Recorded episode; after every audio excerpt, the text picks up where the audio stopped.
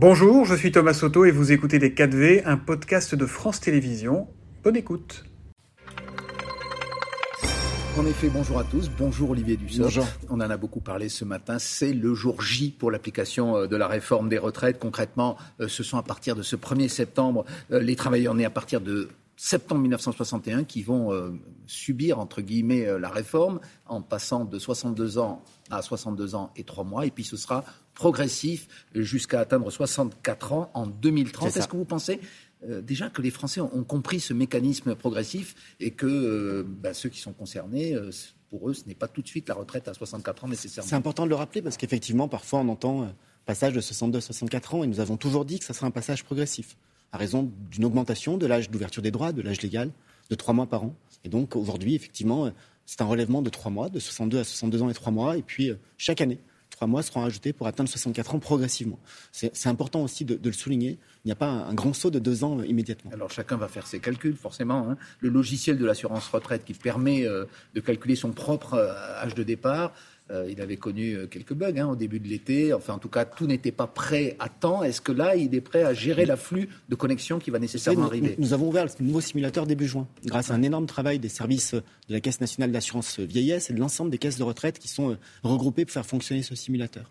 Effectivement, dans les premières heures, les, connexions étaient très nombreuses et ça avait un, peu saturé le service. Depuis, nous avons eu 8 millions de simulations.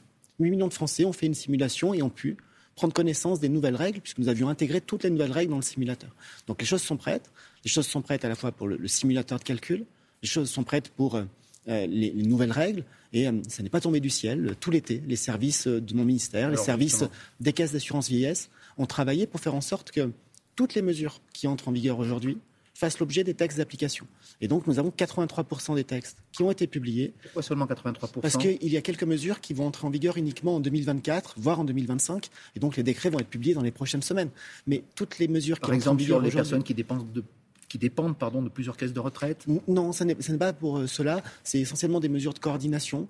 C'est euh, par exemple des engagements que nous avons pris, en, très technique, mais sur les modalités de calcul de la cotisation des entreprises pour la branche accident du travail, c'est très technique. Euh, le nouveau tarif entrera en vigueur au mois de janvier 2024, et donc le décret peut être pris un peu plus tard. Nous avons priorisé les décrets pour les, mesures qui entrent en vigueur aujourd'hui. Vous dites et vous redites ce matin que tout sera prêt. Le directeur général de la Caisse nationale d'assurance vieillesse se dit serein. Bien entendu aussi des délégués syndicaux euh, qui travaillent dans, ces secteurs dire que euh, ce n'était pas une bonne date ce 1er septembre alors que leurs services connaissent des sous-effectifs pendant les vacances et qu'effectivement ils ont dû absorber une nouvelle masse d'informations considérable. Ils, sont dans leur rôle, mais on peut peut-être ajouter que depuis le mois de mars, j'ai autorisé la Caisse nationale d'assurance vieillesse à recruter 200 personnes en renfort et que dans le cadre de la mise en œuvre de la réforme, en 2024, ce sont plusieurs centaines de personnes qui pourront être recrutées en renfort pour faire face aux nouvelles questions qui sont liées à la mise en œuvre d'une réforme. Donc vous dites que tout sera prêt. Est-ce que tout sera prêt aussi pour la contrepartie euh, positive de cette réforme, enfin celle que vous annoncez en tout cas, savoir la revalorisation des plus petites retraites. Des petites retraites, des pensions de retraite. Ce sont d'abord les, les minimums retraites qui vont être donc concernés, euh, et avant tout, il y a, je crois, 800 000 nouveaux retraités chaque, année. 200 000 vont en bénéficier, mais il y a aussi 18 millions de retraités dans l'ensemble, des retraités actuels. Et là, j'ai noté qu'il y avait 600 euh, 000 personnes qui allaient être concernées et d'autres qui le seront plus tard. Pourquoi ce délai et pourquoi finalement si peu de... Pour être tout à fait précis, l'objectif du président de la République, son engagement, c'est de dire que lorsqu'on a fait toute une carrière, une carrière complète, 42 annuités aujourd'hui, 43 demain, euh, payées au SMIC, il faut avoir une retraite au moins égale à 85% du SMIC. Ça se traduit par une revalorisation des, petites pensions. Et pour euh, les retraités actuels, il y en a 18 millions, vous, avez, vous l'avez dit, 1 700 000 sont concernés par cette revalorisation. 600 000 vont percevoir cette euh, augmentation dès l'automne, dans les semaines qui viennent, et notamment sur le paiement de la retraite de septembre. Les autres, ça sera échelonné jusqu'à début 2024 parce que beaucoup d'assurés ont cotisé dans plusieurs caisses différentes, donc il faut reconstituer les carrières. Par contre, il y a quelque chose d'important à souligner. Toutes les personnes, tous les retraités actuels qui sont concernés par cette revalorisation, s'ils ne touchent pas la revalorisation dès cet automne, qu'ils ne la touchent par exemple qu'en février ou en mars 2024, ça sera rétroactif. Et donc, on leur versera tout ce qu'on aurait dû leur verser depuis le 1er septembre. Monsieur Dussopt, est-ce que vous reconnaissez que sur cette question de la revalorisation, vous n'avez pas donné de, de, faux espoirs? Vous aviez parlé de 1200 euros brut, le président Macron, pour tout le monde. le, président, le, président, de la République a toujours dit, je vous invite à reprendre sa déclaration, que l'objectif c'était 85% du SMIC, ce qui fait autour de 1200 euros. 1200 euros. C'est autour de 1200 euros. Et pendant la campagne, c'était 1100 euros. Et l'inflation fait qu'aujourd'hui, c'est autour de 1200 euros. Mais ce ne sera pas le cas au final. et attendez, il a dit toujours 85% du SMIC pour les personnes qui ont une carrière complète autour du SMIC. Si vous avez euh, cotisé 30 ans ou 35 ans, c'est évidemment proratisé. Et donc, ça tient compte de la carrière de chacun. Mais l'objectif est qu'un assuré, une assurée, qui a travaillé toute sa vie, les 42 années requises au SMIC, puisse être garanti d'avoir 85% du SMIC. Et on a ajouté quelque chose d'important qui n'existait pas précédemment. C'est de faire en sorte qu'année après année, cette pension minimale soit aussi revalorisée pour que cet engagement d'un départ avec 85% du SMIC soit tenu dans le temps. Il y a eu quand même indiscutablement un problème de, communication puisque euh, il y a eu de la contestation sur cette réforme, non seulement sur le passage de l'âge, mais aussi sur ce que certains ont considéré comme, euh, encore une fois, de faux espoirs que vous avez donnés sur cette revalorisation. On se souvient de votre passe d'armes, notamment avec le député socialiste Jérôme Gage, ça, remonte, hein, c'était au, mois de mars. Cette contestation dans le pays qui a été très forte avec ces manifestations, en particulier après l'emploi du 49-3, cette colère qui s'est exprimée dans le pays, qu'est-ce qu'il en reste, euh, selon vous, aujourd'hui? Est-ce que vous ne craignez pas un effet rebond au moment de, de l'application Ou alors vous pensez que les Français sont passés à autre Il, n'y a jamais eu de, réforme des retraites qui soit particulièrement populaire. Parce que les uns et les autres, on souhaiterait tous pouvoir choisir très librement notre départ à la retraite. Quand on parle de retraite, on parle aussi euh, de la vie des gens, de leur reconstitution de carrière. Ça renvoie aussi à des choses très intimes. Donc il faut savoir l'entendre et le dire. Mais il faut savoir aussi rappeler. Il faut savoir l'entendre. Vous considérez que vous l'avez entendu puisque vous n'avez pas bougé? bien, bien, sûr, mais il faut aussi rappeler la réforme, est nécessaire. Si nous ne faisons pas la réforme, si nous n'avions rien fait, si nous étions restés euh, planqués comme bien d'autres, en 2030, c'est un déficit de 18 milliards d'euros. 18 milliards d'euros par an de déficit, ça n'est pas tenable. Et donc, si on veut garder un système de retraite qui protège les plus fragiles, il faut faire une réforme pour l'équilibrer. Aujourd'hui, j'entends euh, des, réformateurs de la 25e heure qui nous expliquent qu'on n'aurait même pas fait assez, qu'il faudrait aller plus loin. Et qu'est-ce que vous en dites la belle 18 milliards en 2030 euh, grâce, grâce à notre... On les aura pas On aura un équilibre C'est ce que vous dites On ne les aura pas grâce à la réforme que nous avons mise en œuvre. Il faut en faire une autre Et, et, je le dis à, celles et ceux qui aujourd'hui nous font la leçon, quand je dis la belle affaire, ces réformateurs de la 25, la 25e heure, ils étaient où pendant la réforme? Ils avaient piscine, ils étaient planqués, ils nous tiraient dans le dos.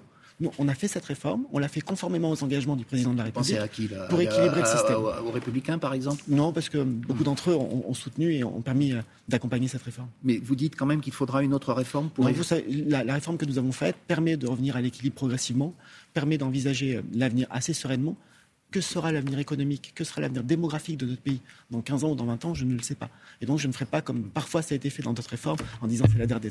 En tout cas, pour passer en quelque sorte à autre chose après la réforme des retraites, Emmanuel Macron a promis on l'a entendu lors de sa rencontre avec les leaders politiques mercredi, qui a duré une bonne partie de la nuit, une conférence sociale. Qui dit conférence sociale dit euh, ministre du Travail, vous serez en première ligne. Comment ça va se traduire concrètement Le président de la République a, accepté l'idée d'une conférence sociale hein. sur, les, bas salaires et en particulier sur les, salaires dans les branches professionnelles qui ont des conventions collectives avec des niveaux de rémunération très bas. Qu'est-ce qui va se passer? Ce qui est intéressant, c'est que cette, euh, cette idée et euh, ce, ce, sujet de discussion de chef de parti autour du chef de l'État fait écho avec ce que les partenaires sociaux nous ont dit à la Première ministre et à moi-même au mois de juillet, lorsque nous les avons reçus, et lorsqu'ils nous ont parlé notamment des bas salaires, et nous nous étions engagés à travailler sur cette question-là. Donc qu'est-ce qui va on, se passer On va prendre le temps d'organiser cela avec les partenaires sociaux, avec les groupes parlementaires, pour poser un diagnostic, voir comment ça se fait, comment est-ce qu'on explique que dans telle ou telle branche professionnelle, il puisse y avoir des niveaux de rémunération conventionnels. Je dis bien conventionnels parce que faut toujours rappeler que même lorsqu'il y a un niveau de rémunération dans une convention collective inférieur au SMIC, les salariés sont payés le SMIC et c'est bien normal. Mais il y a des conventions collectives qui ne sont pas encore au niveau. Comment est-ce qu'on allez les recevoir, les syndicats? Mais bien sûr. C'est-à-dire, il y a une date qui est arrêtée, vous vous invitez aujourd'hui? D'abord, je, suis là, c'est une rentrée, comme, euh, comme tout le monde le sait, et, je rencontre les, les, responsables des organisations syndicales et patronales un par un pour faire un point sur les sujets d'actualité. Et nous intégrons évidemment cet engagement du président de la République dans ces sujets d'actualité. Nous allons ensuite voir avec la Première ministre sous quel délai nous organisons cette conférence, avec quelle forme, quels sont les débouchés que nous attendons, avec à la fois la volonté de bien comprendre, de bien identifier les sujets et, de faire en sorte de redonner les perspectives salariales et professionnelles aux salariés des branches dans lesquelles les salaires sont les plus bas. Est-ce que vous, Olivier Dussopt, vous plaidez pour une augmentation générale des salaires? On en parlait tout à l'heure avant 7h30 euh, sur cette question. C'est l'affaire d'abord des syndicats et du patronat. que dit, le gouvernement? En, France, Il faut augmenter les salaires? C'est important. en France, nous avons euh, deux mécanismes un mécanisme qui fait que l'État fixe le salaire minimum. Et c'est un mécanisme protecteur, puisque lorsqu'il y a inflation, il y a augmentation du salaire minimum. Puis il y a un deuxième mécanisme qui s'appelle le dialogue social, le dialogue de branche. Et la, détermination des salaires relève du dialogue social et non pas de l'État. Il est aiguillonné par l'État. Donc qu'est-ce que vous préconisez Augmentation ou pas des salaires Nous avons toujours dit que lorsque les entreprises le peuvent, elles doivent évidemment augmenter les salaires de leurs salariés pour les accompagner. Mais nous faisons aussi d'autres choses. Par exemple, pour les branches qui ont des niveaux de rémunération les plus bas, lorsque une convention collective est rattrapé par le SMIC, il y a des niveaux de rémunération conventionnels qui passent en dessous du SMIC, il y a une obligation d'ouvrir les négociations pour mettre à niveau les niveaux de rémunération des conventions collectives. Ça s'est traduit par ce qu'on appelle le comité de, suivi des négociations salariales, que j'ai réuni presque tous les trois mois, justement pour faire le point sur les négociations branche par branche et veiller à ce que la loi soit respectée. Eh bien, merci beaucoup, merci Olivier Dussopt, ministre du Travail. On vous entendu ce matin et c'est la suite beaucoup. de Télématin. Merci Olivier Dussopt qui confirme donc euh, la mise en place de cette euh, conférence euh, sociale voulue par le chef de l'État. Merci et merci à Isabelle Lombard qui a traduit cette interview en langue des signes. Voilà pour la politique. C'était Les 4V, un podcast de France Télévisions. S'il a plu, n'hésitez surtout pas à vous abonner. Vous pouvez également retrouver tous les replays en vidéo sur France.tv.